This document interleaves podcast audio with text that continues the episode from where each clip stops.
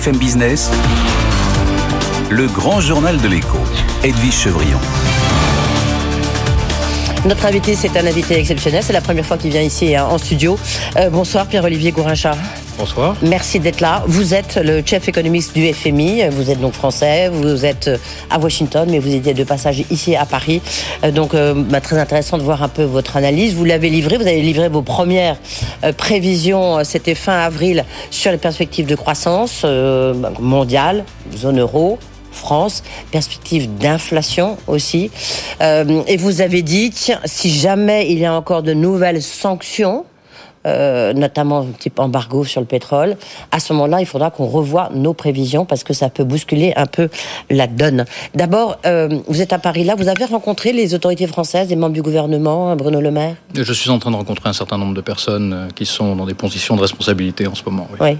Et c'est pour ça que vous êtes venu. Est-ce qu'il y a une inquiétude particulière, particulière sur la France? Non, alors c'est pas pour ça que je suis venu, mais bon, il y a un, tout un tas d'inquiétudes, non seulement en France, mais aussi dans les pays européens et dans le monde en général, sur le fait que la croissance se ralentit Est-ce qu'on va éviter une récession dans certains pays, une récession mondiale? Est-ce que l'inflation va se stabiliser, va décroître? À quel horizon? Donc il y a un certain nombre de, problématiques macroéconomiques qui sont très importantes en ce moment, évidemment reliées à des, euh, à des questions qui sont encore plus graves, les questions euh, de la guerre euh, en Ukraine, etc. On y reviendra forcément. beaucoup de questions, j'ai juste envie de dire, bah, répondu à vos propres questions, Pierre-Olivier Gourin-Charles. Est-ce qu'il y a un risque de récession? Alors, le risque de récession, au départ, donc vous avez mentionné les prévisions que nous avons faites en avril. Au moment où nous avons établi ces prévisions, la guerre avait déjà commencé. Il y avait déjà Omicron, il y avait déjà des confinements en Chine et il y avait déjà des, des politiques monétaires qui se durcissaient parce que l'inflation était déjà un problème. Donc, on avait déjà révisé à la baisse nos prévisions de croissance en avril de 4,4% pour le monde en 2022 à 3,6%. Et on avait dit, comme vous l'avez mentionné, attention, il y a un certain nombre de choses qui peuvent se passer qui pourraient nous amener à réviser encore à la baisse. Elles se sont passées, c'est pour ça, d'où ma question. Certaines d'entre elles. Donc effectivement, il y a eu un, durcissement des sanctions, un conflit euh, militaire qui, se, qui, se, qui perdure avec une crise des réfugiés, euh, des prix de matières premières, d'énergie qui restent très très élevés. On a aussi euh, un ralentissement chinois qui s'annonce plus sévère que ce qui était prévu, avec des confinements qui ont duré plus longtemps à Shanghai et ailleurs. Et on a euh, une inflation qui continue à grimper dans un certain nombre de pays avancés et qui donc amène à un durcissement des politiques monétaires qui est plus fort. Donc la conjonction de ces trois choses va tout dans la même direction et on peut raisonnablement s'attendre à ce qu'il y ait une révision à la baisse de la croissance anticipée pour l'année 2022 par rapport à ce que nous prévoyons il y a seulement euh, un mois et demi. Une révision aussi forte que celle que vous avez déjà conduite fin avril? Alors il est trop tôt pour le dire, je ne vais pas pouvoir vous donner de chiffres. On est non, mais sans, donner de chiffres, j'imagine bien, parce que c'est, mais, mais quand même une révision significative. Alors il se peut qu'il y ait une révision significative. Encore une fois, on ne peut pas trop s'avancer. Euh, sous-jacent derrière votre question, il y a la question est-ce qu'on pourrait avoir une récession? Pour l'instant, tel que nous le voyons, c'est un risque, mais ça n'est pas un scénario euh, central au jour d'aujourd'hui, étant donné une analyse tout à fait euh, partielle de ce que nous avons. C'est-à-dire que nous, nous, sortons, il faut bien voir que nous sortons euh, en 2021 d'une période de rebond dans l'économie mondiale très très forte. La France a connu une de ses périodes de croissance les plus fortes en 2021. Après, évidemment, une période de, de baisse de l'activité en 2020, qui était aussi une des plus fortes. Mais donc, on arrive avec un acquis de croissance, on arrive avec un rebond qui s'est ralenti pour toutes les raisons que nous avons évoquées. Et donc, maintenant, la question, c'est est-ce que nous allons continuer à avancer sur notre ère ou est-ce que l'économie française, européenne, mondiale va euh, rentrer en récession et je crois qu'il est encore trop tôt pour le dire. Mais vous dites quand même qu'il y a un risque, j'ai bien noté ça. Il y a, un, risque de récession. Ce n'est pas pour l'instant votre scénario central, mais il y a un risque. Tout à fait. Oui. Ce risque, pourrait, qu'est-ce qui pourrait, euh, sans faire évidemment euh, un scénario noir, mais qu'est-ce qui pourrait l'y conduire? Alors il y a plusieurs, il y a plusieurs facteurs qui peuvent conduire à ça. D'abord, on pourrait avoir une, un ralentissement de l'activité économique dans certains pays qui est lié, par exemple, encore à des confinements, à la présence du, du Covid, dans, dans sa variante Omicron, qui est encore présente dans certaines parties du monde, qui conduirait à un ralentissement plus fort. On pense en particulier à la Chine, Bien qui est complètement sortie euh, de, euh, de, de, d'Omicron. Ensuite, on peut penser évidemment à l'augmentation des prix des matières premières, de l'énergie liée au conflit qui a lieu en Ukraine, qui peuvent conduire à euh, venir euh, faire une ponction sur le, le, le revenu des ménages dans les pays d'Europe dans les pays du monde. Donc tous ces facteurs-là peuvent conduire à euh, une certaine inquiétude, une certaine prudence. Un autre facteur très important, à mon avis, qui n'a pas encore joué de rôle, mais qui est quand même on y pense beaucoup, c'est le problème des risques financiers. Jusqu'à présent, on a eu un, un durcissement ou un annoncement des durcissements de politique monétaire de la Réserve fédérale aux États-Unis. La Banque centrale européenne l'a annoncé, l'a pas encore, l'a pas encore commencé, mais l'a annoncé. La Banque d'Angleterre, un certain nombre de grandes places monétaires dans le monde ont annoncé un durcissement de leur politique monétaire. Historiquement, lorsque ça se produit, cela se traduit aussi par une fuite de capitaux des pays émergents. Et donc des situations euh, financières qui peuvent devenir très difficiles, dépréciation de leur monnaie, fuite de capitaux, crise économique. Pour l'instant, ça ne s'est pas produit. C'est un petit peu le, le, rayon, euh, le rayon de soleil derrière les nuages. Oui, c'est la ligne rouge. Enfin, mais c'est un risque et cela pourrait se produire. Oui, surtout s'il y a un changement de politique monétaire, on va y revenir. Je voudrais quand même euh, insister sur deux points que vous avez soulignés. Sur la question de la Chine. Parce que, euh, quand même, la Chine connaît une... Est-ce que vous avez revu à la baisse vos prévisions de croissance sur la Chine? Est-ce que vous allez les revoir? Parce que la Chine, avec notamment la fermeture du port de Shanghai, on, voit bien qu'elle est complètement et encore sous cloche. Même si le, les ports il y a un étau qui se dessert un tout petit peu. Mais on a le sentiment, en recevant ici des chaînes d'entreprise, que le ralentissement, il est beaucoup plus fort que ce à quoi on s'attendait. On a vu effectivement des confinements qui ont duré plus longtemps. Euh, on a vu des confinements plus durs dans certaines parties du pays qui n'avaient pas été touchés auparavant. Et donc effectivement, ça conduit à euh, réévaluer ce que va faire l'économie chinoise sur sur l'année 2022. Mmh. Euh, en même temps, il faut voir que... comment? Oui. Oh bah, si on réévalue, ça va être probablement effectivement à la baisse. Mais il faut voir que la nature Fortement, pardon, excusez-moi, parce que vous connaissez que c'est l'importance que ça Fortement, je ne suis pas en mesure de vous, de vous le dire pour l'instant. La seule chose que l'on sait, c'est... Mais vous l'excluez pas on ne l'exclut pas non plus. Les, les, confinements euh, qui ont été mis en place par les autorités chinoises sont de nature un petit peu différente avec Omicron que lors de la première vague de confinement qu'il y avait pu mm. avoir dans le, dans, à Wuhan, par exemple, en 2020. Et donc, l'activité économique ne s'est pas interrompue de manière aussi brutale dans les, parties comme Shanghai qui ont eu des confinements. Donc, il y a, y a, une modulation par les autorités chinoises qui fait que euh, on attend de voir un petit peu plus, on attend de voir comment les chiffres euh, vont sortir, et à partir de ça, on va établir nos prévisions de croissance pour la Chine qui ont vont avoir un impact important sur l'activité mondiale, parce que la bah, Chine est quand même une, un, un, très grand acteur. Pour l'instant, votre prévision de croissance sur la Chine était de combien? Elle était à 4,4%, donc en dessous des autorités euh, chinoises, qui étaient à 5,5%, mais nous prévoyons en avril 4,4%. Il se peut que nous soyons en dessous. Oui, euh, on peut imaginer. Par contre, l'inflation, euh, l'inflation, on a le sentiment qu'on a mal mesuré euh, l'inflation au départ. Elle était conjoncturelle et on se rend compte qu'elle est en train de devenir presque structurelle. Enfin, je ne sais pas quelle est votre analyse, Pierre-Olivier Gorinchas, mais ce qu'on peut dire quand même, c'est qu'elle est largement supérieure à ce à quoi on s'attendait. Est-ce que pour vous, notamment avec ce paquet de nouveau paquet de sanctions, est-ce qu'il faut s'attendre à une inflation encore plus importante? Alors il y, a, il y, a, eu deux étapes dans l'inflation, hein, si je peux me permettre de développer en, en, une minute. Euh, d'une part, il y a eu la sortie, la réouverture de l'économie après euh, les confinements du Covid. Et donc là, cette réouverture de l'économie s'est produite. Euh, c'est un petit peu comme un moteur qui redémarre quand il a été un peu à froid. Il y a des soubresauts, euh, il y a des, euh, il y a des ruptures dans, la, dans les chaînes de production, etc. Ça se traduit par des augmentations de prix. Donc ça, c'est des effets d'offre. Ce qu'il faut voir aussi, c'est qu'il y a des effets de demande. On sort de la crise, du confinement, avec des ménages qui, dans beaucoup de pays, ont été soutenus par les politiques euh, budgétaires et qui ont une épargne accumulée qui est supérieure à la normale et qui sont bien contents de pouvoir à nouveau euh, consommer, pouvoir à nouveau sortir, et donc vont vouloir dépenser. La combinaison d'une offre plus limitée et d'une demande importante, ça conduit à de l'inflation. Ça, c'est le premier facteur. Le deuxième, c'est la guerre. Le deuxième, c'est euh, l'invasion de l'Ukraine euh, en février de cette année, qui va mettre sous tension très fortement euh, les marchés d'énergie. Et donc là, on a une couche supplémentaire d'inflation qui va frapper en particulier l'Europe. On voit bien la différence entre l'Europe, en particulier d'autres pays dans le monde, comme les États-Unis, parce qu'il y a une dépendance pour certains pays européens au gaz et au pétrole russe. Et donc, il va y avoir une augmentation des prix de l'énergie très élevée.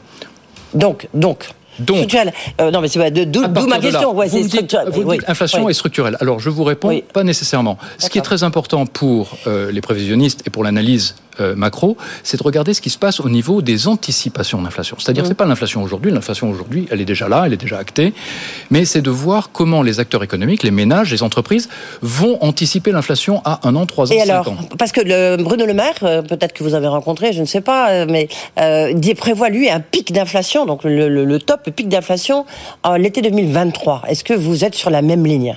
Pour l'instant, nos prévisions de, du mois d'avril prévoyaient plutôt des pics d'inflation qui auraient lieu dans, vers le milieu de l'année 2022 et l'inflation se stabiliserait après évidemment sous condition qu'il n'y ait pas de choc supplémentaire. Vous avez mentionné les sanctions. Il est évident que ça change vos perspectives. des sanctions vis-à-vis en particulier du pétrole et euh, du gaz russe conduirait à une augmentation des prix de l'énergie et donc viendrait rajouter euh, euh, un facteur inflationniste sur, sur, euh, sur le panier des ménagers. Est-ce que, le, est-ce que la, vous parlez des risques financiers, bien sûr.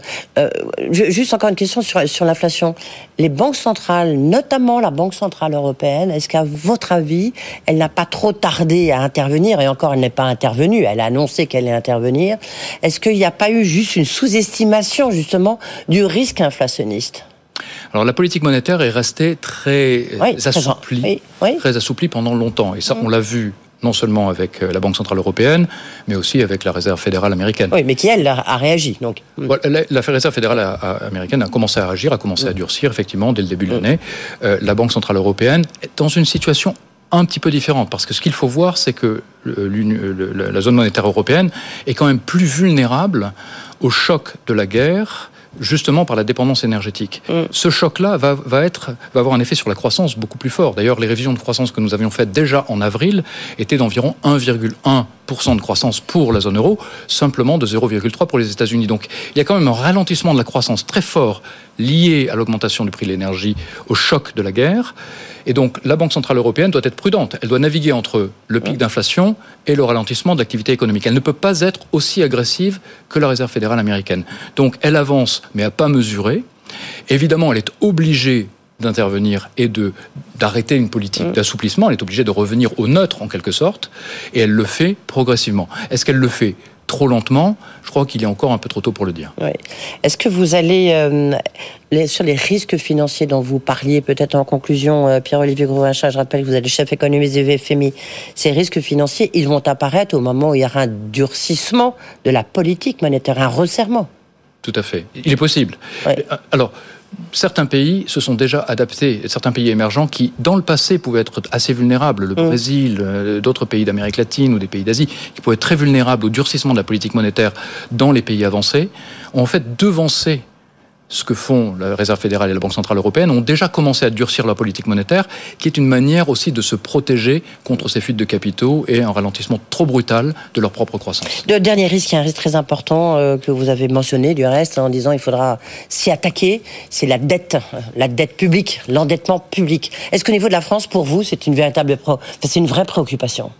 Alors c'est une préoccupation, mais ce n'est pas une préoccupation immédiate. On reste quand même, même avec la remontée des taux euh, directeurs des banques centrales dont on est en train de parler, euh, on reste quand même dans un environnement qui est historiquement un environnement de taux réel, donc le coût réel de la dette, mm. qui est assez faible. Alors ça ne veut pas dire qu'on peut tout faire, qu'on peut tout financer, qu'on peut s'endetter euh, sans limite. Ça veut dire que l'horizon auquel on va devoir stabiliser la dette n'est pas nécessairement un horizon immédiat. Il faut s'engager sur un sentier à moyen terme, 3-5 ans, qui soit un sentier crédible de stabilisation de la dette publique des finances publiques. Mais c'est n'est pas aujourd'hui qu'il faut aller serrer la vis en remontant les impôts, en, réduisant les dépenses. D'accord, au moins le message est envoyé. Euh, sur la France, une inquiétude particulière?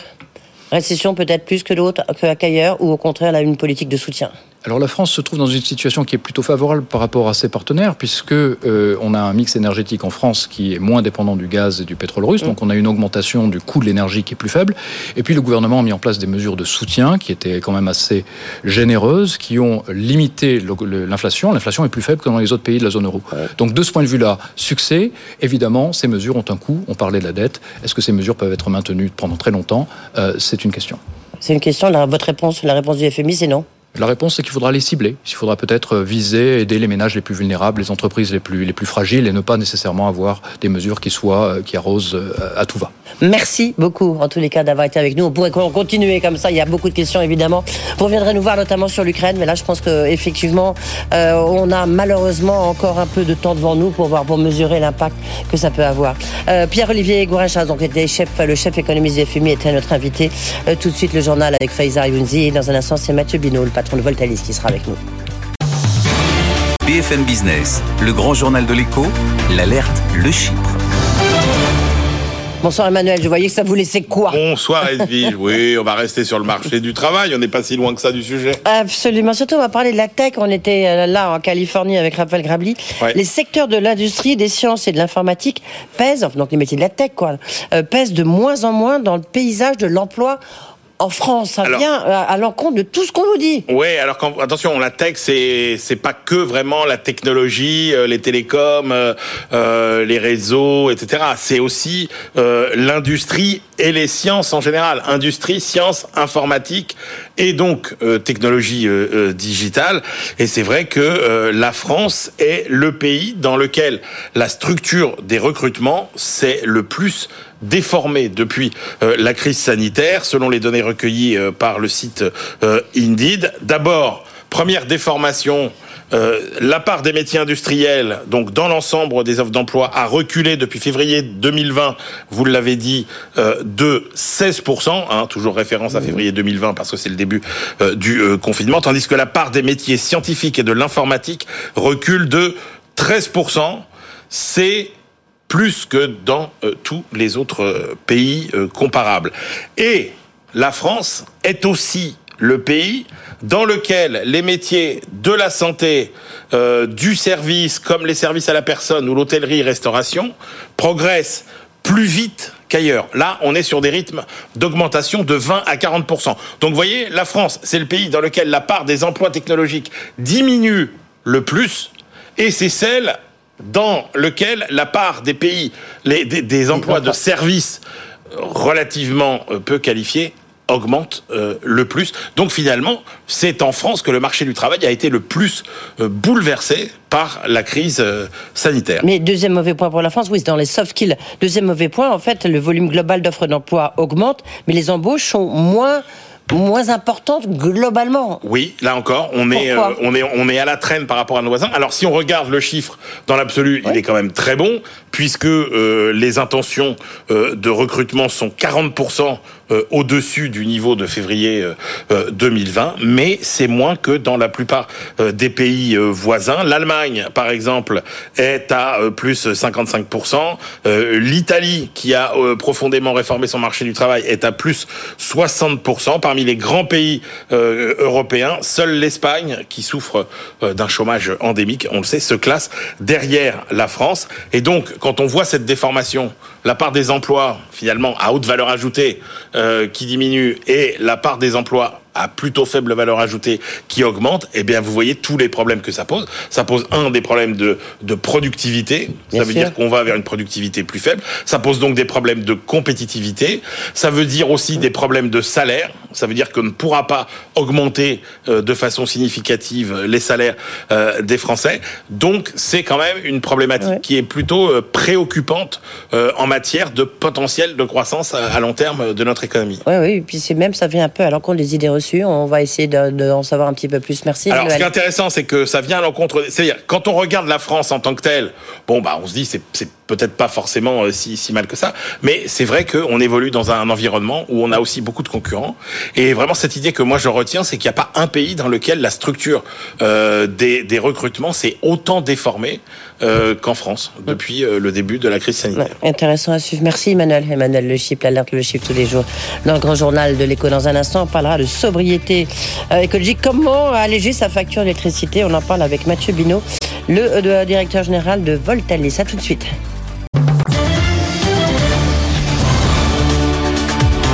BFM Business, le grand journal de l'écho, Edwige Chevrillon.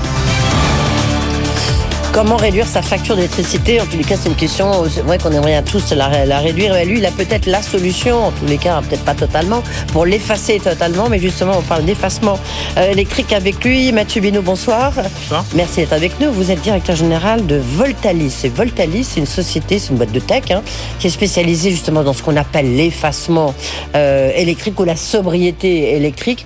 En fait, euh, c'est vous avez mis au point un petit thermostat intelligent qui qu'on branche sur son radiateur, qui fait des micro-coupures et qui permet en fait euh, d'alléger sa facture d'électricité. Alors vous, vous dites 300 euros sur 2000 euros, donc c'est quand même beaucoup. D'abord, expliquez-nous, c'est une société que vous avez créée, vous?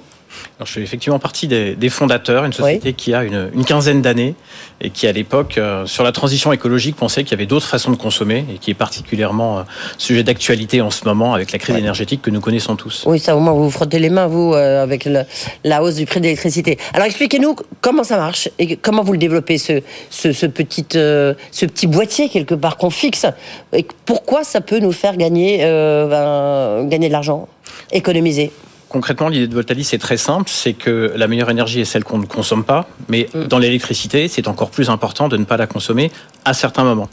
Et donc euh, toute euh, l'approche de Voltalis, avec euh, beaucoup de technologies, d'algorithmie, de mathématiques, a été de développer une solution qui s'installe sur tous les radiateurs du marché, sans, sans travaux, en, en une heure et demie, et qui va permettre d'optimiser la consommation de ces radiateurs, de réduire leur consommation sur des durées très très courtes, euh, mais en les euh, cadençant, les organisant à très grande échelle. On a un million de radiateurs déjà connectés de façon à baisser la consommation des, des particuliers au moment les plus utiles au réseau électrique.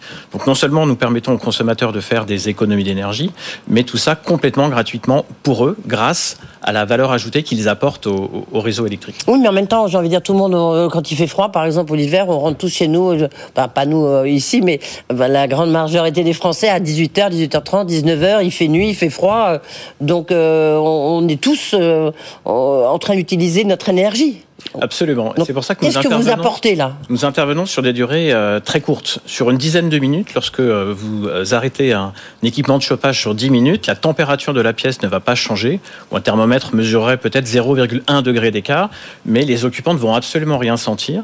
Et 10 minutes par-ci, 10 minutes par-là sur des millions d'équipements de chauffage, ça fait la différence au niveau national, mais ça fait aussi la différence sur la facture de chacun lorsqu'on peut répéter ces petits gestes tous les jours et venir grignoter finalement l'inefficacité de, de tous nos radiateurs. Ouais. Et vous avez fait, comme vous dites, euh, vous avez fait des, projections pour savoir combien, si on le faisait tous à partir euh, de l'hiver prochain, ça pourrait nous faire économiser et économiser à la France en termes d'électricité Alors c'est effectivement colossal. À à l'échelle d'un ménage euh, au chauffage électrique qui se serait équipé, Mm. qui a une facture d'électricité de 2000 euros euh, par an, donc c'est une somme très importante. Nous permettons d'économiser jusqu'à 15%, donc d'où les 300 euros que vous citiez Mm. tout à l'heure.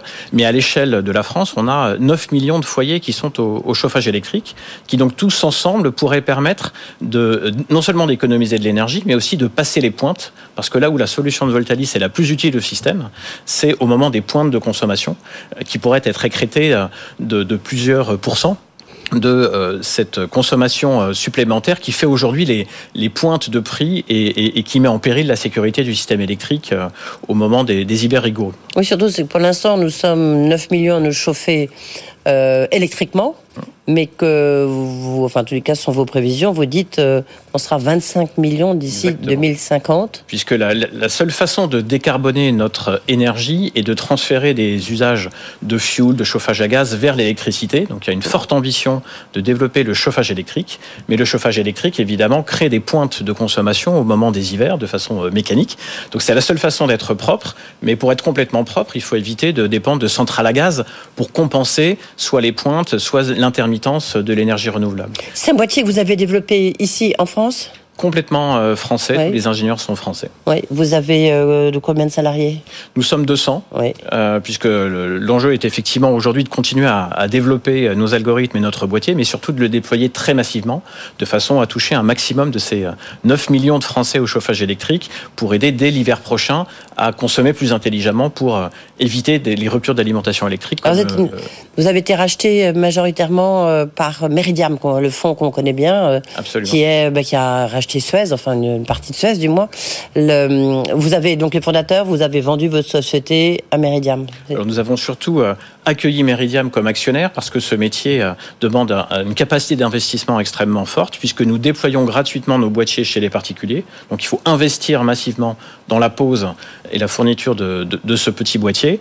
Euh, et Meridiam nous permet de le faire à très grande échelle et nous permettra dans les, euh, dans les Mais- quelques années qui viennent d'investir plusieurs centaines de millions d'euros dans la pose de notre solution. Mais si c'est gratuit, euh, j'ai envie de dire comment est-ce que vous gagnez vous-même gagnez votre argent? C'est quoi le modèle économique de, de Voltalis? Alors par les services que nous rendons au système électrique, qui finalement fait appel à nous plutôt que de demander à une centrale thermique, généralement utilisant du gaz, et vous savez qu'en ce moment on cherche particulièrement à, s'en passer, donc plutôt que de payer une centrale à gaz pour produire, on va faire appel à Voltalis pour baisser la consommation euh, d'un ensemble très important de particuliers et finalement répondre aux besoins du système électrique qui est d'équilibrer l'offre et la demande euh, à tout moment, mais on le fait en produisant des économies d'énergie plutôt que de produire de l'électricité à base de gaz. Oui, en plus je crois que la réglementation a changé, ça, ça vous permet, euh, ça vous permet en tous les cas de, de monter en puissance et d'installer de plus en plus de vos, de vos boîtiers Voltalis. Exactement, pendant plusieurs années, RTE, donc le, le, le gestionnaire de réseau de transport, qui vous rémunère. voilà, il a essayé de le produire avec nous, a créé les conditions pour qu'il puisse désormais se déployer de façon euh, économiquement rentable, d'où euh, les forts investissements qui sont devant nous. Le système a besoin de cette solution, il a créé les conditions pour qu'il puisse se développer de façon euh, tout à fait pertinente. Donc maintenant, j'ai envie de dire, il n'y a plus qu'à convaincre un maximum de Français de profiter de cette solution qui leur apporte des économies d'énergie solidaires avec l'ensemble des Français. Plusieurs questions, c'est vrai qu'on voit très bien la logique, en tous les cas, de, des manières de prôner et de nous forcer à la sobriété énergétique. Vous travaillez aussi avec EDF, je sais pas, EDF au, au, Enedis qui nous installe des, des, des, compteurs électriques, des compteurs Linky, etc., qui est en train de les renouveler. C'est l'occasion, c'est l'occasion de faire un package, non? Alors c'est à la fois très différent et très complémentaire de ce que fait EDF euh, e et, Enedis à travers Linky, puisque Linky est l'outil pour compter mmh. euh, les éléments de facturation, donc pour établir une facture au plus juste, mais n'agit pas sur les équipements. Oui, non, mais c'est pour ça qu'on c'est justement d'agir. Non, non, mais bien sûr. Mais on peut très bien imaginer d'avoir un package. Vous avez, euh, vous vous équipez d'un nouveau compteur et puis d'un nouveau régulateur en quelque sorte électrique. Vous n'êtes pas soutenu par Enedis, EDF Alors on est soutenu par Enedis euh, qui nous a sélectionné d'ailleurs récemment pour un, un projet pour l'aider sur son réseau euh, local. On est soutenu par, euh, par RTE, mais on, on, on, fonctionne sur la base du volontariat, donc seuls les particuliers intéressés par la solution se mhm. feront équiper, ce qui est très différent du Linky, qui avait vocation à compter l'énergie de la totalité des, des logements français. Là, pour l'instant, c'est sur les radiateurs, mais on peut démultiplier, j'imagine, votre petit boîtier, non? Absolument. Tout ce qui est flexible, en fait. Toute notre approche est de rendre la consommation Donc, la climatisation, comme ici, on pourrait peut-être la régler. Vous éviterez de tousser, par exemple. Oui. Exactement. Donc, la climatisation fait partie des, des, des solutions qu'on va lancer euh, cette année. Les véhicules électriques que l'on permet aussi euh, de piloter et, et leur développement va, va, donner des nouveaux leviers d'action, finalement, sur le système pour assurer son équilibre. Mais sur le, sur le, le, le levier, j'ai vu, effectivement, vous étiez travaillé sur les voitures électriques. Mais où est-ce que vous intervenez à ce moment-là? En fait, le, la voiture électrique a la vertu d'être propre, mais si tout le monde arrive chez soi, euh, chez lui, à 18 heures en branchant son véhicule qui va charger mmh. instantanément, on va déclencher finalement des pointes de consommation complètement artificielles. Mmh. Donc le plus intelligent, c'est d'arriver à étaler cette consommation, à la lisser, non pas tant pour faire des économies d'énergie, puisqu'il faudra toujours charger son véhicule électrique à la fin de la nuit, mais pour étaler la consommation au moment les plus efficaces, pour utiliser au mieux les énergies renouvelables, euh, notamment euh, éoliennes, qui varient au cours de la nuit, le vent varie. Et si vous n'adaptez pas la consommation au moment de production, bah vous heurtez un, un, vrai problème, donc soit rupture d'alimentation, soit vous vous tournez vers des centrales à gaz, soit bah, vous pilotez la consommation de façon plus intelligente pour justement qu'elle s'ajuste à la production ce qui est tout à fait nouveau euh, finalement dans le paysage énergétique français. On avait l'habitude de produire toujours face à la consommation avec des moyens de production euh, mhm. surdimensionnés. On était exportateur net en Europe. Bah, finalement, dans un monde de rareté, il va s'agir d'être beaucoup plus efficace dans l'utilisation de notre production renouvelable. 150 000 foyers pour l'instant équipés de boîtiers. Euh, boîtiers donc gratuits. Vous la pose est gratuite, tout est gratuit. Le boîtier, la pose, tout est gratuit. Ouais. Et donc, et vous, donc encore une fois, vous rémunérez par les par Enedis? Par RTE principalement. RTE, pardon, RTE, RTE pour les services rendus au système pour assurer son équilibre. Donc on est payé à la place des centrales qui, grâce à nous, ne tournent pas. Et vous avez le votre chiffre d'affaires, c'est quoi? Alors quelques dizaines de millions euh, d'euros, mais je pense que le plus important, c'est notre capacité d'investissement. Oui. Nous avons déjà investi plus de 250 millions d'euros dans la technologie et dans le déploiement des, des, premiers logements équipés qui nous ont permis, encore une fois, de démontrer toute la valeur pour le système. Et nous avons des investissements de même ampleur euh, prévus dans les, les quelques années qui viennent. Oui. Le... Vous le développez en France? Absolument. Oui. Dans des usines, c'est fabriqué en France Alors, c'est pas fabriqué en France, c'est conçu en France, mais malheureusement encore fabriqué en Asie. Ah oui. Nous travaillons à cette euh, option de le relocaliser, effectivement, parce que les chaînes d'approvisionnement euh, sont un peu chahutées euh, ces temps-ci, mais l'essentiel de la valeur ajoutée et de l'emploi créé d'ailleurs est euh, chez nos installateurs et tous nos conseillers commerciaux qui vont euh, relayer l'information et poser ces boîtiers sur le terrain dans toute la France. Votre objectif, c'est c'est quoi? Parce que donc pour l'instant, on est un peu en phase de démonstration, Voltalis. Votre objectif, c'est quoi? Je pense que nous avons franchi la phase de démonstration Ouais. il y a un ou deux ans. Nous sommes plutôt en phase d'accélération. Euh, donc on ambitionne d'équiper à, à terme de, de, de, de 5 ans, dira-t-on, euh, quelques 3 millions de foyers. De façon à apporter un, un gisement de flexibilité au système extrêmement euh, significatif. Euh, donc tout ça s'étalera, s'étalera dans le temps, euh, mais avec une montée en puissance très très forte ces mois-ci et dès l'hiver prochain, puisque RTE appelle tout le monde à trouver des solutions pour baisser notre consommation cet hiver, et nous faisons partie des solutions pour ça, et travaillons étroitement avec eux pour voir de quelle manière un maximum de, de bâtiments, de logements peuvent rentrer Et- dans cette démarche. Et vous n'envisagez pas du tout de, bah, la qu'on paye, euh, les particuliers payent, le, je sais pas, l'achat de l'acquisition de ce petit boîtier Alors, dans les crises qu'on évoquait tout à l'heure, une crise de la transition écologique, une crise énergétique, une crise de Mm. pouvoir d'achat. euh, donc, nous sommes convaincus dès l'origine de Voltalis que pour que de telles solutions d'efficacité énergétique se développent, il faut qu'elles soient gratuites pour pouvoir toucher le plus grand nombre. Et c'est la masse, le- les millions de foyers qui s'équiperont, qui apporteront de, de la valeur au système électrique. Donc, la gratuité est au contraire au cœur de notre modèle. Et c'est grâce à elle que nous avons un accueil extrêmement positif sur le terrain de la part de tout un tas de partenaires, collectivités locales ou bailleurs sociaux qui imaginer. relaient la démarche sur le terrain. Particuliers, les entreprises, ça marche aussi pour les Les entreprises entreprises, ça marche, et surtout toutes les petites entreprises qui n'ont souvent pas les moyens de s'acheter un, un- un automate de gestion de leur bâtiment. Euh, Mm. Nous avons équipé euh, des centaines de bâtiments communaux, de supermarchés, de- de- d'espaces de bureaux. Donc effectivement, tous ceux qui ont euh, du chauffage, de la climatisation peuvent rentrer dans la démarche. Excellente idée. Merci beaucoup euh, d'avoir été avec nous, Mathieu Binot, donc directeur général du groupe Voltalis. Et n'oubliez pas, bien sûr, les podcasts du Grand Journal et les podcasts notamment de Voltalis. Merci beaucoup. Euh, dans un instant, c'est Jean-David Chamboredon qui sera avec nous. Euh, Il est le président du Fonds Isaïe. C'est vraiment euh, l'un des pionniers de la French Tech. Il a investi dans quasiment toutes les entreprises, pas dans la vôtre, visiblement. Mais on va lui poser la question en disant, tiens, excellente idée. On se retrouve juste après le journal. BFM Business, le grand journal de l'écho, Edwige Chevrillon. C'est l'un des pionniers, l'un des pivots de la French Tech. Jean-David Chamboredon, bonsoir. Bonsoir. Merci d'être euh, avec nous. Vous êtes président exécutif d'Isaïe. Isaïe, faut-il le rappeler, c'est vraiment un des premiers, un des premiers fonds euh, dans, dans la tech avec Un des premiers fonds d'entrepreneurs, oui. d'entrepreneurs qui est fondé. euh, bah, il y avait différentes personnalités, Pierre Kosciusko-Morizet, euh, Geoffroy Roux de Bézieux et d'autres encore. Mhm. Et vous et vous-même. Absolument. Vous avez euh, aujourd'hui, vous pesez combien, Jean-David?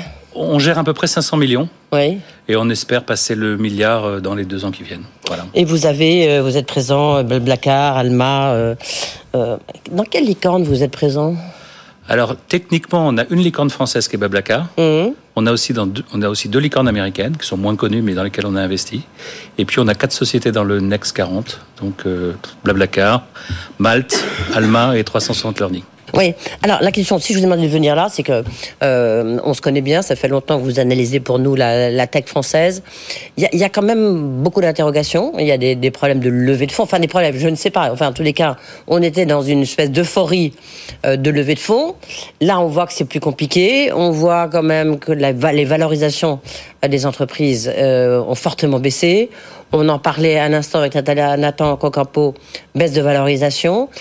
Il y a aussi l'exemple américain, quand même, l'effondrement, enfin, ou le crack ou pas, vous allez nous dire, de, à Wall Street. Est-ce que, comment est-ce que vous, est-ce que vous avez une forme d'inquiétude? Alors, bon, d'abord, on est, on est corrélé au marché américain. Donc, le, Bah oui. le venture mondial, c'est un marché euh, qui est, euh, notamment en Occident, qui est l'idée par les Américains. Donc, on est complètement, euh, euh, on va dire, attaché à ce qui se passe aux États-Unis. Ils ont tendance à réagir plus fortement et plus vite que nous. Mais globalement, c'est sur les mêmes fondamentaux. Qu'est-ce qui se passe aujourd'hui? On est dans un espèce de trou d'air où, en fait, simplement, le marché euh, côté Nasdaq, globalement, a perdu 60-70% sur les valeurs moyennes depuis novembre. Et cette baisse s'est plutôt accélérée depuis la guerre d'Ukraine. Et cette baisse ne s'arrête pas. Et donc, ça veut dire quoi? Ça veut dire que les gens ne savent plus combien valent les, les actifs. Ils ne savent pas s'il faut diviser le prix de fin d'année 2021 par deux, ou par deux et demi, ou par trois. Et donc, ça veut dire que les gros deals tous les deals qu'on voyait, les deals à 100 millions, 200 millions, 300 millions qu'on a vu passer ces derniers trimestres, ben, ils ont plus lieu tout simplement, non pas parce que les boîtes sont pas belles, mais tout simplement parce que les nouveaux investisseurs qui doivent mettre de l'argent dedans, ils savent pas combien ça vaut.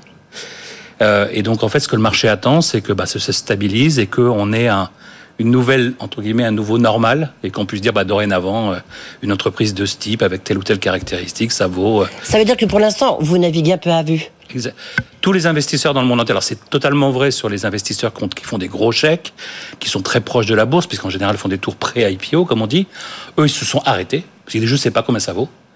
Nous, en early stage, on peut continuer à faire des petits deals. Mais ceci dit, on a quand même une, interrogation assez forte sur, euh, sur les prix. Donc, plus vous êtes sur le late stage, moins il y a de deals nouveaux avec des nouveaux investisseurs parce qu'il y a ce problème de pricing euh, qui est là, qui va peut-être se résoudre vite ou peut-être pas. Euh, moi, mon pronostic personnel, c'est qu'on va aller jusqu'à l'été comme ça et que peut-être à la rentrée, on aura une stabilisation, on aura une, une, capacité à nouveau à investir et à pricer.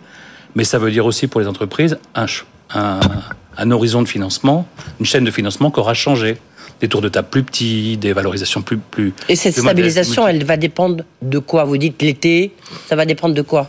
Bah, ça, va venir du feu. Vous savez, on est un marché un petit peu moutonnier, c'est-à-dire qu'on dans le venture, on, on, s'indique beaucoup. Chaque tour de table, c'est un nouvel entrant, des nouveaux entrants suiveurs, des existants qui remettent de l'argent. Donc globalement, on est tous on est tous un peu étalonnés sur des transactions qui se fait, qui se font. Puis on se dit, tiens, cette transaction, elle s'est faite à une fois le revenu. Bon, ça doit être ça le nouveau normal. Et puis petit à petit, le nouveau normal, il contagionne tout le monde et tout le monde dit, le nouveau normal, c'est ça. Donc il faut que un certain nombre d'investisseurs leaders, qui à l'instant T ont levé le crayon, se remettent à faire des deals pour redonner, entre guillemets, le, tempo et le là. Et les investisseurs leaders chez nous, c'est qui? Vous? Bah, en early stage, vous faites sans doute partie des leaders, mais après, des, gens comme Euraseo ont un rôle important, par exemple, qui se font partie des gros, des gros fonds euh, français. Et puis, c'est à noter qu'on dépend aussi du financement euh, international. La plupart des tours de table importants en France sont l'idée par des fonds américains. Donc, si les Américains ne font plus de deal, il y a beaucoup moins de gros deals en France. Oui, mais demain, je, reçois Stéphane Boujna, le président de Ronex, j'avais reçu pour ses résultats, mais qui lance une fête euh, un peu un Nasdaq européen. Euh, c'est pas forcément le bon moment parce que dans ce contexte-là, les IPO, euh, je sais pas si les, déjà que les entrepreneurs français sont assez frileux. Donc, je ne sais pas quelle analyse vous faites.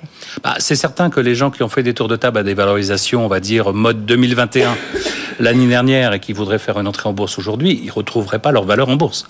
Donc, ils vont reculer forcément leur projet d'introduction en bourse. Après, leur croissance, la création de valeur, peut faire qu'à un moment donné, ça devienne à nouveau opportun de rentrer en bourse. Mais c'est vrai qu'à l'instant T, les, IPO sont très peu nombreuses. Dans la tech, elles sont très peu nombreuses.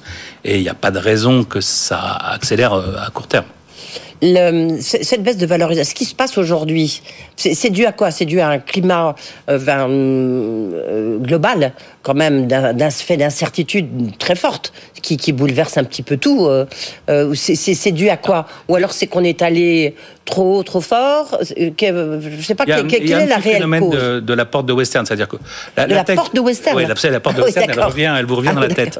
en, en, gros, la, tech dépend de la macro. Si la macro est positive, la, tech a plus de chances de, de se développer parce qu'il y a plus de demandes à la fois consommateurs, entreprises, etc. Mais la tech, elle a aussi sa propre, on va dire sa propre, son propre momentum parce que c'est une économie de l'offre. Elle apporte quelque chose de nouveau et puis les gens achètent, prennent, etc. Euh, et puis les valorisations qui vont avec ça, euh, ben elles sont toujours un peu spéculatives parce qu'on fait l'hypothèse de croissance très importante, d'une adoption de nouveaux produits, de nouveaux services très importants. Ce qui s'est passé en 2020-2021, c'est on est presque devenu une valeur refuge mhm. parce qu'on était des gens qui amenaient de la, des réponses euh, au Covid. Euh, la tech a amené des réponses au Covid. Tout ce qui était à distance qu'on pouvait faire avec la tech, on pouvait pas le faire euh, avec les industries traditionnelles. Et puis parce que c'est des boîtes qui avaient des croissances très fortes, y compris dans des périodes de, pandémie.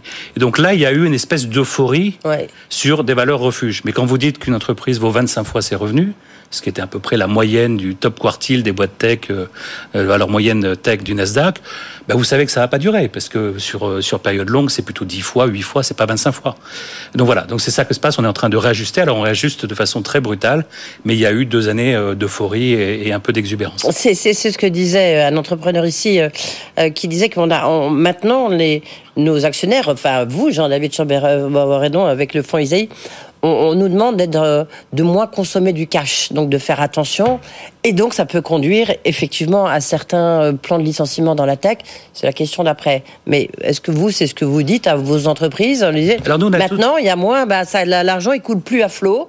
Donc maintenant, on fait attention, vous cramez moins votre cash, quoi. Chez Isaïe, on a toujours été très, très, très, très sensible à ce qu'on appelle l'efficacité capitalistique. Mm. C'est-à-dire, en gros, combien me coûte la croissance et quels sont les business, euh, combien je crée de valeur ajoutée avec combien de capital que je, je brûle. Et c'est vrai qu'on a un portefeuille, globalement, chez Isaïe, qui est relativement euh, efficace du point de vue capitalistique et ça a toujours été une de nos euh, particularités. Et d'ailleurs, on n'est dans aucun business, on n'a pas beaucoup de business licorne comme vous le disiez, mais c'est une raison, c'est que on préfère faire des beaux multiples sur des entreprises qui ont des modèles solides, mais pas forcément des croissances euh, très coûteuses. Et donc, évidemment, les licornes, c'est que de l'argent brûlé, c'est pas du chiffre d'affaires. Hein. Euh, donc voilà. Euh, et donc l'argent, les, les, licornes, ce n'est que de l'argent brûlé. Bah, vous avez bien entendu. La, la, non, mais ce que je veux dire, vous avez entendu parler des, des centaures. Là, on reparle des centaures. Pourquoi est-ce qu'on reparle des centaures? On dit les centaures, c'est ceux qui font 100 millions de, dollars de chiffre d'affaires, d'accord? De valeur ajoutée, on va dire, de net revenu. Les licornes, c'est celles qui valent un milliard. Mais quand vous valorisez les boîtes 40 fois euh, leur chiffre d'affaires, euh, ben une licorne, ça peut faire 25 millions. Alors quand vous la valorisez 10 fois, une boîte qui fait 100 millions de dollars, ça vaut un milliard mécaniquement, d'accord? Donc les vraies licornes sont celles qui font 100 millions de dollars, pour simplifier. Ce mhm. C'est pas celles qui valent un million de dollars, c'est celles qui font 100 millions de dollars.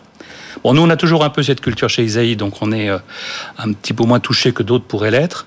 Euh, mais ce qui est certain, c'est que la croissance à tout prix, quel que soit son coût en capital, ne va plus être la règle du jeu et qu'on a un certain nombre de, de, jeunes entrepreneurs qui vont devoir reviser leur business plan. Alors, licencier des gens, pas forcément, parce que globalement... Il y en a, qu'il y en a chez vous, par exemple. Certaines boîtes vont sans doute restructurer, parce qu'elles ont, elles dépensent trop d'argent euh, par rapport à un chiffre d'affaires, justement, ou une valeur ajoutée qui est trop faible. Mais d'autres vont juste ralentir un peu leur croissance, d'autres vont continuer parce qu'elles ont un modèle qui est très très solide.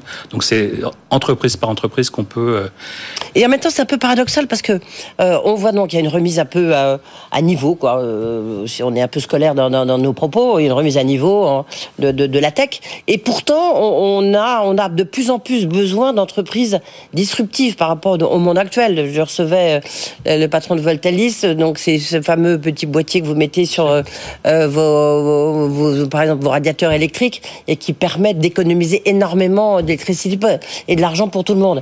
Donc on voit bien, il y a, beaucoup de, bah, il y avait, il y a eu Blablacar, mais il y en a eu plein d'autres comme ça. Et on en a besoin en ce moment. Et c'est là où ça coûte moins cher. Enfin, là, c'est valorisé moins cher. Le, sujet, c'est pas le besoin. Je pense que la demande et le besoin d'innovation, il est là. Bah oui, mais l'offre et la demande. Hein. Enfin, je sais pas. On a fait des études euh, d'économie. Vous voyez ce que je veux dire Oui. oui. Et donc, ça veut dire qu'effectivement, parmi les entreprises disruptives, euh, celles qui seront les plus efficaces à utiliser le capital qu'on leur donne, euh, bah, seront sans doute euh, celles qui auront la meilleure destinée. Euh, mais bon, c'est un peu la loi du genre, c'est darwinien tout ça. si il vous faut des milliards pour fabriquer un tout petit business à la fin en termes de chiffre d'affaires, eh ben, vos actionnaires vont pas gagner d'argent. et au bout du bout, c'est quand même les actionnaires qui votent avec leur leur chéquier. Hein. Donc, donc voilà, donc L'innovation, le besoin, il est là. Le besoin et la demande, on sait la créer. Elle, est, les gens, il y a de l'appétit. Par contre, combien elle vaut Ben à l'instant T, on ne sait pas trop. Euh, elle vaut moins qu'en 2021 et, euh, et on va bientôt se stabiliser sur un, un, nouveau normal. Oui, mais en même temps, vous ne savez pas euh, nous dire quand quand il y aura une stabilisation du nouveau normal J'aime bien votre expression. Si devin, je, je vous le dirais. moi, mon pronostic, c'est qu'on est jusqu'à l'été dans cette période-là et que j'espère qu'à la rentrée, on sera, on sera stabilisé, qu'en gros, le Nasdaq aura arrêté de, de tomber et que globalement, les, les grands investisseurs recommenceront à faire des deals qui marqueront, euh, ben, envie de dire, les multiples qu'il faut appliquer à. On a connu un, un mini crack, là, vous diriez? Ouais, je sais pas si on appelle ça à Michel Combe c'est un, un, de SoftBank c'est un ajustement très très fort. Voilà, alors je ne sais pas si on appelle ça un crack. En tout cas, c'est un ajustement euh, très très fort.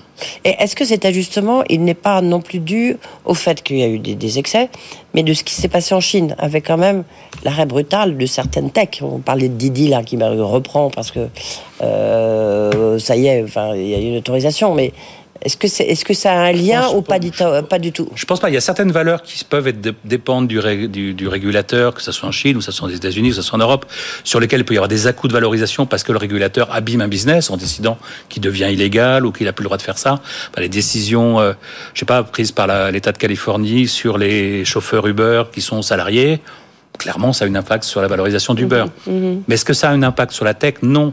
Euh, moi, je pense que le, sujet de la tech en général, c'est plus un sujet euh, de combien, euh, de quel optimisme a l'argent qui est prêt à s'investir et quel risque-reward les gens sont prêts à payer.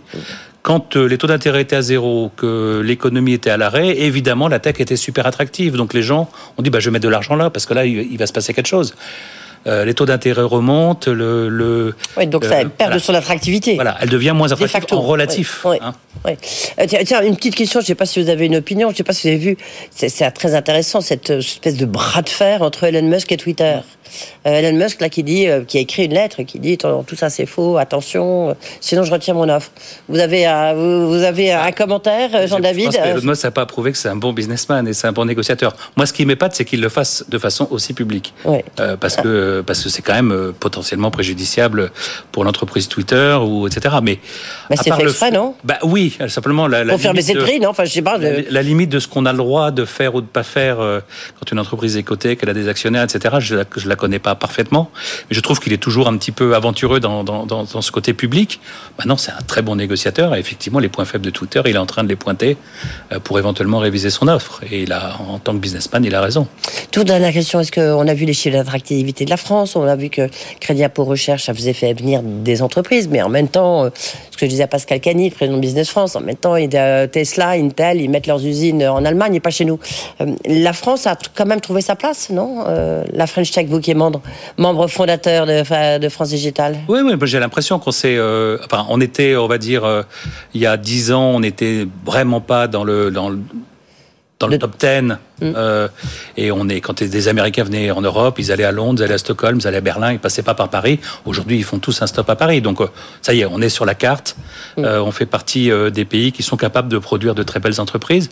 Maintenant, on n'a évidemment pas le track record des Américains, ni des Britanniques, ni des Israéliens. On est encore en train d'apprendre. Et des Allemands mm. Alors les Allemands, on est, on, on, ils font de temps en temps des grosses boîtes, mais ils en font quand même beaucoup moins que nous. Donc au bout du bout, je ne sais pas si, si c'est l'Allemagne ou la France doit être regardée euh, euh, comme, euh, comme leader l'un par rapport à l'autre.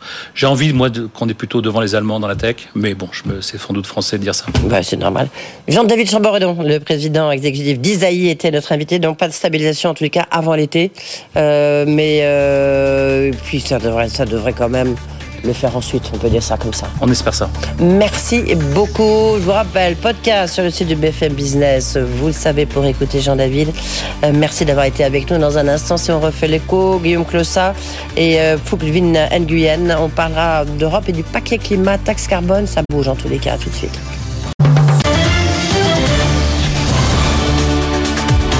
BFM Business, le grand journal de l'écho, Edwige Chevrillon. On refait l'écho, ou plutôt on refait l'Europe avec Guillaume Clossat, qui était conseiller euh, spécial à la présidence française du Conseil de l'Union européenne. Bonsoir Guillaume Clossat. Bonsoir Edwige. Merci d'être là. Et vous publiez un important Fierté européenne, une préface de Jean-Claude Juncker. Je ne sais pas si c'est la bonne référence à Jean-Claude Juncker, enfin s'il a laissé de bons souvenirs. Mais on va en parler, en tous les cas c'est avec lui que vous avez travaillé. C'est aux éditions Télémac, manifeste pour une civilisation d'avenir. Et vous parlez du mythe fondateur de l'Europe. Euh, face à vous, avec vous, contre vous, euh, Fouk Vin Guyem, qui est chercheur en politique énergétique à l'Institut Jacques Delors. Bonsoir, merci d'être euh, là. Bonsoir. Vous, vous êtes un grand spécialiste de l'énergie, ça tombe bien. Demain, il y a un, il y a un, vote, un vote, euh, demain et après-demain, très important, enfin en tous les cas sur le papier, si ça passe, ce qu'on appelle le paquet climat, défendu notamment par Pascal Canfin. Mais la question de savoir si on a l'interdiction des ventes de voitures neuves thermiques, quand on voit qu'il y a des industriels allemands qui sont contre, et puis évidemment instauration d'une taxe carbone. Je commence peut-être par vous, Guillaume Clossat, puisque dans votre petit livre publié aux éditions Télémac, vous parlez du mythe fondateur de l'Europe. Vous dites, à la limite, les Chinois, ils sont fiers d'être Chinois, les Américains, ils sont fiers d'être Américains. Nous, on n'est pas fiers d'être Européens. On a l'impression que ça n'existe pas, et pourtant ça existe. Mais ça existe depuis quand? Non, mais depuis, depuis toujours, il y a eu une, fierté d'être européen. Mais ce qu'il faut comprendre, c'est qu'avec la guerre mondiale, euh, il y a une sorte de gêne civilisationnel. C'est-à-dire que la civilisation européenne, avant la guerre, était considérée par les Européens comme le plus haut degré euh, de civilité, de civilisation, de modernité. Et puis on a failli. On a dramatiquement failli avec euh, la Shoah, avec la Colima, les goulags, avec une colonisation qui a été dévoyée. Et on a eu du mal à se repenser comme Européens. Et pourtant, dès le lendemain de la guerre, partout en Europe, il y a eu des scientifiques qui ont créé le CERN, il y a eu des gens des médias qui ont créé l'Union européenne de radio-télévision, il y a eu des gens qui ont créé l'UEFA parce qu'ils voulaient que le, sport revive à l'échelle européenne. Il y a eu ce sentiment qu'il fallait se réinventer ensemble et inventer une civilisation de nouvelle euh, génération qui fasse l'apprentissage des limites. Et les limites, c'est la souveraineté absolue, et donc on met un droit commun, c'est l'environnement, et donc on prend le lead sur la transformation environnementale parce qu'on est conscient que notre territoire est fragile et que c'est l'avenir de nos enfants qui est, qui est, en, qui est en cause. C'est la relation à l'autre, la dignité de la personne humaine, l'égalité. Dès 57, il y a le sujet de l'égalité homme-femme, et c'est l'Europe la seule hein, qui a posé ce, ce problème et la lutte contre les discriminations. Et donc, ce projet européen, c'est ça. Mais on ne l'a pas assumé. Et finalement, avec la guerre en Ukraine, c'est il y a quelques semaines le président Zelensky au, au, cœur du Parlement européen qui nous a dit écoutez, vous voyez que l'Union européenne, c'est l'incarnation politique d'une civilisation européenne renouvelée et vous devez en être fiers parce que c'est le seul lieu où il y a la paix, c'est le seul lieu où il y a la, prospérité pour tous mmh. et entre vous, eh bien, vous êtes civil. Et c'est pas le cas dans le reste du monde. Et il a raison. Et donc maintenant, il faut s'assumer comme Européen. Je crois que c'est l'enjeu de la période qui. Mais cet enjeu, oui. il s'inscrit dans l'histoire longue parce qu'on est aujourd'hui dans une guerre de civilisation où d'un côté il y a les Russes qui nous disent, nous, la civilisation russe, c'est la restauration impériale. Il y a les Chinois qui nous expliquent qu'ils vont faire la grande harmonie mondiale avec l'œil de Pékin qui regardera partout. Et puis, il y a les Américains qui disent, ben, nous, c'est la civilisation du, bien contre la civilisation du, mal, et donc, on va imposer la démocratie. Et donc ça, ça fonctionne pas. Et il y a un modèle alternatif, c'est le nôtre. Et il faut que on l'assume et on est notre propre récit ensemble. Il faut peut-être, pour avoir son propre récit, peut-être euh, l'incarner, et c'est peut-être un peu la difficulté parfois de l'Europe, c'est qu'il y a trop de têtes. Tu es un hydre avec beaucoup de têtes, il y a, beaucoup de, de problèmes d'incarnation. Est-ce que justement, et on viendra au sujet climat, paquet euh, euh, climat, est-ce que le fait, un peu ce que veut du reste, cherche à faire Emmanuel Macron, de faire de, de l'Europe une Europe verte, est-ce que ça peut recréer justement un esprit européen? Mais c'est, euh, j'avais organisé en 2018 avec, euh, dans le cadre de Oui Européenne et Civico, une grande consultation qui a touché 38 millions de citoyens européens avant les élections européennes pour orienter les priorités de la nouvelle Commission. Et il y a cinq éléments qui sont sortis. Le premier élément, partagé partout en Europe, hein, nord, sud, est, ouest, de Vilnius à Lisbonne, c'est le développement durable. C'est quelque chose qui est un facteur d'identité, un marqueur civilisationnel extrêmement, extrêmement fort. Ça fait partie de l'ADN européen. Et donc, en fait, on a une citoyenneté écologique en Europe. Et, d'ailleurs, c'est ce qui est en train de se passer parce que l'Europe est toujours en avant sur ces sujets. Alors, Fouque Guyenne, justement, ça fera le lien. Vous travaillez, vous, euh, sur ce pacte vert européen, sur la politique euh, énergétique et l'impact que ça peut avoir sur la politique française. Est-ce que vous êtes d'accord avec Guillaume, euh, Guillaume en disant c'est vrai que ça peut être une identité forte pour nous, pour, pour l'Europe, de mettre en avant ce paquet climat, puisque là, il y a deux jours quand même très importants. Oui, tout à fait. On l'a d'ailleurs très bien vu euh, au cours des élections européennes de 2019. Lorsqu'on interrogeait les personnes qui étaient allées voter, l'un des premiers déterminants qui les avait convaincus d'aller d'aller se rendre aux urnes était la question environnementale. Pourquoi? Parce qu'en fait, l'Union européenne, elle dispose de la taille critique pour pouvoir agir au niveau mondial et pour pouvoir dire aux partenaires internationaux, aux États-Unis, à la Chine, à l'Inde, qu'à partir du moment où elle met son économie en branle et qu'elle va transformer euh, son économie vers les technologies vertes, il va falloir que ses autres partenaires suivent s'ils veulent continuer à pouvoir euh, nous vendre leurs produits. Et c'est là très intéressant, c'est là tout l'enjeu en fait du pacte vert européen, c'est construire un nouveau modèle de, société autour d'une économie qui soit décarbonée.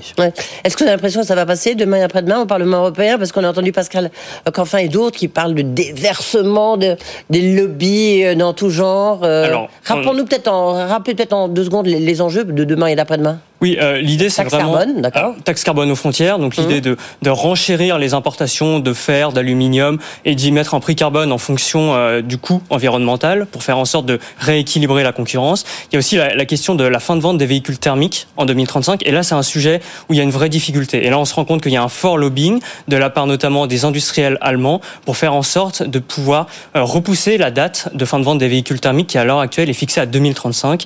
Ils voudraient pouvoir l'étendre notamment à, à 2040. Et donc là là, il y a un vrai enjeu pour le Parlement européen d'être vraiment ambitieux. Et savoir si c'est 100% ou 90%. Exactement, 100%. L'interdiction des ventes euh, euh, thermiques et diesel. Hein, Oui, tout à fait. Euh, à partir du moment où vous ouvrez la porte aux 90%, vous ouvrez la boîte de Pandore. Donc il faut vraiment rester sur un objectif de 100%. Pourquoi? Parce qu'en fait, une voiture thermique, une voiture a un cycle de vie de 15 ans.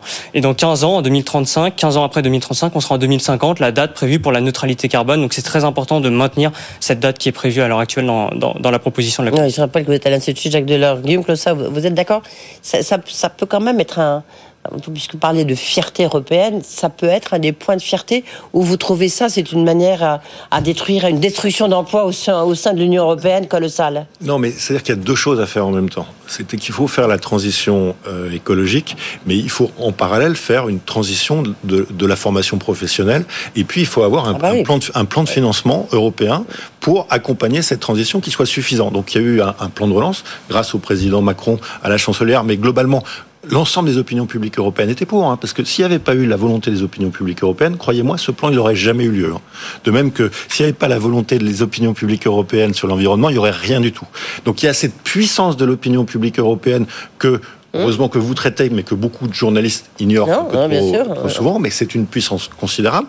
D'ailleurs, on a voté aux élections européennes plus que dans beaucoup d'élections nationales, et vous verrez que les scores des élections européennes vont être supérieurs à ceux euh, des futures élections législatives. C'est enregistré, hein, je vous... Oui, oui, oui. Je mets pas ma main à couper, mais, euh, mais, mais cela dit, euh, il faut bien faire les choses et aujourd'hui les Européens ont compris qu'ils avaient les moyens de bien les faire parce qu'ils ont aussi une capacité d'endettement collectif. Mmh. Et ce qui se joue dans les mois qui viennent, c'est qu'il faut préparer une réforme des traités pour faire que ce qu'on a fait de manière exceptionnelle durant la grande pandémie qu'on est en train de faire à l'occasion de la guerre en Ukraine, on soit capable de le faire de manière normale et pas en cherchant des accords compliqués, euh, laborieux, qui nous prennent énormément d'énergie. Même s'ils sont efficaces, ça nous épuise. Donc il faut un fonctionnement des institutions européennes, une capacité de décision qui soit normale. C'est vraiment pour moi l'enjeu des semaines qui viennent, ah bah posé par le président de la République, d'ailleurs le 9 mai à, Strasbourg. Oui, en même temps, on voit bien que c'est difficile. Hein, non, il faut qu'un en Guyane. On voit bien que réforme des traités, il y a quand même beaucoup qui ne veulent pas. Je, ciblé, euh, une réforme ciblée, c'est pas, c'est pas cercle concentrique. si cher à Jacques Delors, je ne sais pas comment. Oui, évidemment, mais euh, on, se rend compte qu'à l'heure actuelle, si on prend l'exemple, euh, par exemple, des, questions d'embargo à l'heure actuelle avec la Hongrie, la question de l'unanimité pose problème. Et la, question qui se pose à terme est de savoir est-ce qu'on ne doit pas dépasser ah bah oui, ça, oui, bien sûr. L'unanimité pour pouvoir prendre, par exemple, des sanctions à terme vis-à-vis de la Russie qui soient réellement significatives, pour pouvoir également. on y arrivera ou pas? Mouillez-vous quand même, Guillaume, c'est mouillé. -ce que... Alors, c'est évidemment la, question la plus, euh, la plus ah difficile, mais il y a un, mécanisme qui a été mis en place, c'est la conférence sur l'avenir de l'Union européenne et qui a débouché sur des propositions très concrètes. Elle a réuni des citoyens, un peu à l'image de la Convention citoyenne pour le climat en France. Mmh. Et une des propositions est, de regarder très clairement euh, ce qu'on peut faire en termes de réforme des traités. Et c'est là sûrement euh, qu'il y aura une possibilité de, de pouvoir infléchir la, la position des États membres. Je vous avais parié en 2016 où je vais annoncer qu'il y aurait une conférence sur l'avenir de l'Europe qui engagerait les citoyens. Vous voyez, ça a eu lieu. Donc euh, ça a eu lieu, mais moi j'attends de voir comment ça se transforme. Vous voyez, mais c'est toujours le sujet. Comme, vient de le dire euh, Fouque euh, Vénéguyenne, il faut quand même, euh, s'il y a une réforme des traités pour pouvoir avoir des sanctions pour aller, aller plus vite, par exemple sur, enfin, espérons qu'il n'y aura pas d'autres cas comme sur la Russie, sur l'énergie. Euh, il faut, il faut. Aujourd'hui, on doit réagir quand même assez vite sur la fin des traités de Maastricht, la fin des critères. Mais, mais c'est pour ça que moi je pense qu'il y a au niveau des opinions publiques la volonté d'avancer et d'avoir une vraie démocratie européenne. Et le vrai sujet pour moi, c'est comment on fait de cette union qui est un, un ensemble aggloméré d'États une vraie démocratie transnationale qui puisse décider vite et qui puisse prendre en main son destin par rapport à de grandes puissances qui ne nous attendent absolument plus et qui n'ont qu'une idée en tête, c'est nous marginaliser. Parce que l'Europe est aujourd'hui l'emmerdeur de tourner en rond sur cette l'empêcheur de tourner je, en rond. Je reviens sur le paquet climat et donc avec eh ben- l'instauration d'une taxe carbone, ça quand même ce sera, j'ai envie de dire enfin, mais en même temps il y a des impacts là aussi très forts. Est-ce que le fait que l'Europe devienne un, un, ensemble entre guillemets vert, est-ce que ça peut être, est-ce que ça est une force par rapport euh, aux autres ensembles dont parlait Guillaume? Oui, tout à fait, parce que euh, l'Europe est une puissance économique, mais elle achète énormément, par exemple, à la Chine. Et on se rend bien compte qu'en réalité, si on a vocation à avoir une économie décarbonée, ça implique d'avoir du ciment décarboné, ça implique d'avoir de mmh. l'acier décarboné. Et ça, par exemple, les Chinois auront tout intérêt à pouvoir décarboner, eux, leur production pour pouvoir nous la vendre. Sinon, on se rendra compte qu'en 2050, plus personne n'achètera leur ciment carboné et donc il y aura un intérêt. Mais est-ce que ça peut faire envie, vous voyez Est-ce que ça peut être de dire, voilà, on est la Terre, on est euh, le plus grand marché vert Est-ce que ça peut faire déjà, les investisseurs? Non, mais ça, mais mais bien sûr, mais déjà, euh, les Chinois, ils ont un plan, ils ont une vision à l'horizon 2049, et cette vision, c'est aussi la décarbonation de la, Chine avec des horizons un peu plus lointains. Et ça, c'est grâce à l'Europe, parce que s'ils veulent continuer à travailler avec nous, ils savent qu'ils doivent s'organiser. Et ils, se sont déjà organisés. Ça fait longtemps qu'ils ont Donc des il y a un effet domino. Donc il y a un effet hein. domino. Et l'Europe est encore en situation, parce qu'on reste le plus grand marché mondial, parce qu'on reste essentiel dans un monde qui se recroqueville pour aussi bien l'économie américaine que l'économie chinoise. On a un pouvoir d'arbitrage et un pouvoir d'orientation. Ce pouvoir, tant qu'on l'a, il faut l'utiliser un maximum, à la fois pour orienter les économies de nos rivaux partenaires et pour se renforcer nous-mêmes. Parce que si on ne le fait pas maintenant, on est mort demain. Mais il y a un point alors, qui, qui, est un peu, enfin, qui est justement en amont, en aval de, ce paquet climat, euh, faut que euh, Nguyen, c'est quand même euh, une politique énergétique qui est très très différente en fonction des, des, pays. Quoi. Si vous prenez, on a bien vu tout le débat autour de la taxonomie, mais évidemment, on n'a pas du tout la même structure énergétique que les Allemands. Donc là aussi, on, est très très hétéroclite. On est vraiment un puzzle sur le plan énergétique. Oui, euh, mais là, c'est plutôt une force en, en, réalité de pouvoir faire ah en sorte que chaque État membre soit souverain sur ces questions-là. Ça permet de jouer sur la complémentarité, euh, par exemple sur la question de l'électricité, des mix électriques. Euh, vous avez en France un phénomène qui euh, nous voit exporter de l'électricité lorsqu'on en a besoin et alimenter nos voisins, et à contrario en hiver, lorsqu'on n'a pas les capacités suffisantes pour pour produire notre électricité, on l'importe de voisins comme l'Allemagne ou encore ou encore l'Espagne. Donc là, c'est vraiment intéressant de jouer sur cette complémentarité et de faire en sorte que chacun puisse disposer d'une logique de souveraineté qui soit établie en fonction euh, des, critères qu'il a lui-même euh, décidé avec ses concitoyens. Tiens, j'ai une petite question, euh, vous qui travaillez sur les questions énergétiques depuis longtemps. Est-ce que vous pensez vraiment les Allemands ont tout fait pour scier la branche du nucléaire parce que c'est un avantage compétitif pour l'industrie française?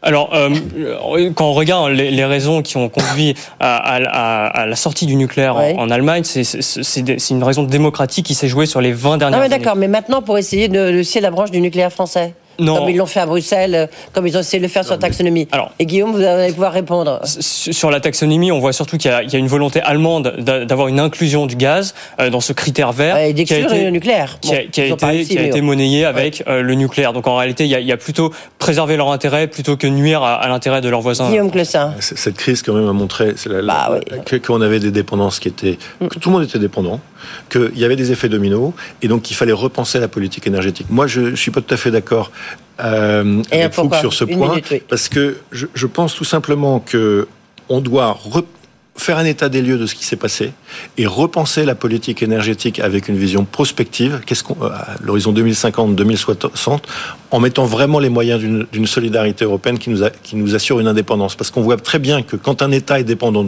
d'autres, ça a un effet domino sur d'autres États de l'Union européenne, et ça, c'est pas sain.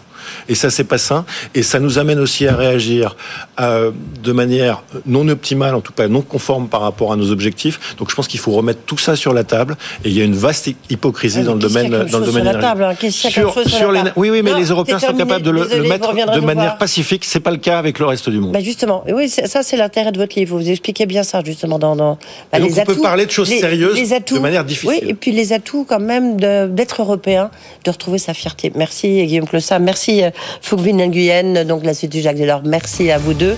Euh, voilà, c'est la fin de ce grand journal de l'écho. Vous pourrez évidemment podcaster ce On refait l'écho, le réécouter ce soir la diffusion du grand journal. Vous êtes très nombreux, que vous êtes très nombreux à suivre. 22h minuit tout de suite. Tech Co. François Sorel. Demain, grosse émission. Surtout, soyez au rendez-vous. Bonne soirée. Le grand journal de l'écho sur BFM Business.